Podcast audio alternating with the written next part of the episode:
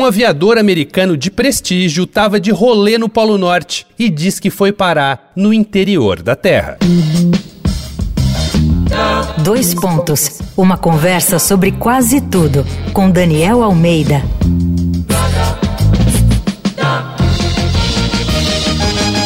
Esse é mais um episódio da série Paranoia Delirante aqui do Dois Pontos. O lance é mania de perseguição, manipulação oculta e demais teorias da conspiração. Porque não é só de pedidos de socorro aos ETs com seu dispositivo móvel, nem da crença na Terra plana, que se faz um raio-x verdadeiro deste mundinho de Deus. Aliás, é da Terra que a gente vai falar. Mas ajuste os cintos, porque, pelo menos para alguns, a Terra é oca.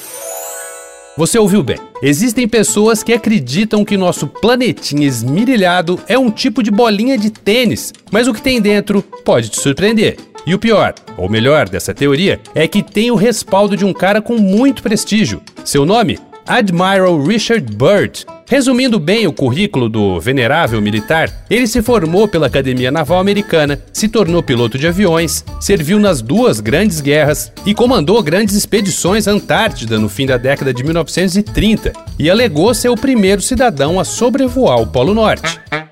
Richard Byrd foi reconhecido também por desenvolver métodos e equipamentos de navegação inovadores para a época, além de ser pioneiro, segundo a Enciclopédia Britânica, em captar imagens aéreas durante a exploração do continente antártico. Ele publicou livros, foi condecorado pelo governo, enfim, um cabra acima de qualquer suspeita. Acontece que ele morreu em 1957 e dizem o filho de Bird achou um diário do pai. Nesse diário, com anotações minuciosas, ele relata um voo de 19 de fevereiro de 1947 ao Polo Norte. Mas nesse rolê, especificamente, ele foi um pouco mais ao norte do que o esperado. E teve uma surpresa. Em determinado momento, ele começa a perceber que a temperatura externa começa a subir. Logo depois, onde devia existir só gelo, um vale verde cheio de árvores desponta do absoluto branco glacial.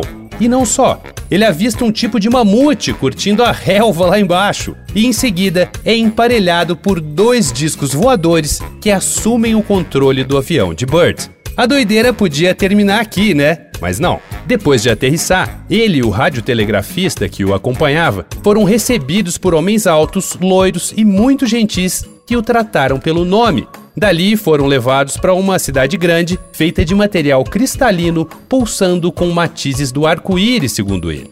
Bird nem precisou dizer a famosa frase de todo invasor: leve-me ao seu líder, porque o chefão do lugar, chamado de mestre, já estava esperando o visitante. E nesse conversê de compadres intercivilizacionais, o mestre mandou a real. Falou que aquele era o território dos Ariane, o mundo interior da Terra, e que depois das bombas atômicas de Hiroshima e Nagasaki, eles ficaram em alerta, que enviaram mensagens aos principais governos da superfície, mas foram ignorados, que a guerra levaria a humanidade à sua própria destruição, e Richard Byrd devia levar esse recado para os States e parar logo com essa estupidez toda. Acontece que Richard Byrd, ainda segundo seu diário, relatou tudo para o alto escalão do governo americano, mas foi proibido de revelar qualquer detalhe dessa história para o resto da vida. Esse trecho doidão do diário de Bird foi lançado em livro para o seu filho e está à venda em lojas online. Mas segundo uma matéria do jornal The Telegraph de 2014, Richard Byrd estava na Antártida na data desse voo para a Terra Oca. Será que ele entrou pelo buraco do Polo Sul e saiu pela abertura do Polo Norte? Haja gasolina, hein? Vai lá no arroba Danico Illustration e dá uma olhada nas ilustrações inspiradas na série Paranoia Delirante. Eu sou Daniel Almeida, dois pontos, até a próxima. Você ouviu Dois Pontos, uma conversa sobre quase tudo com Daniel Almeida.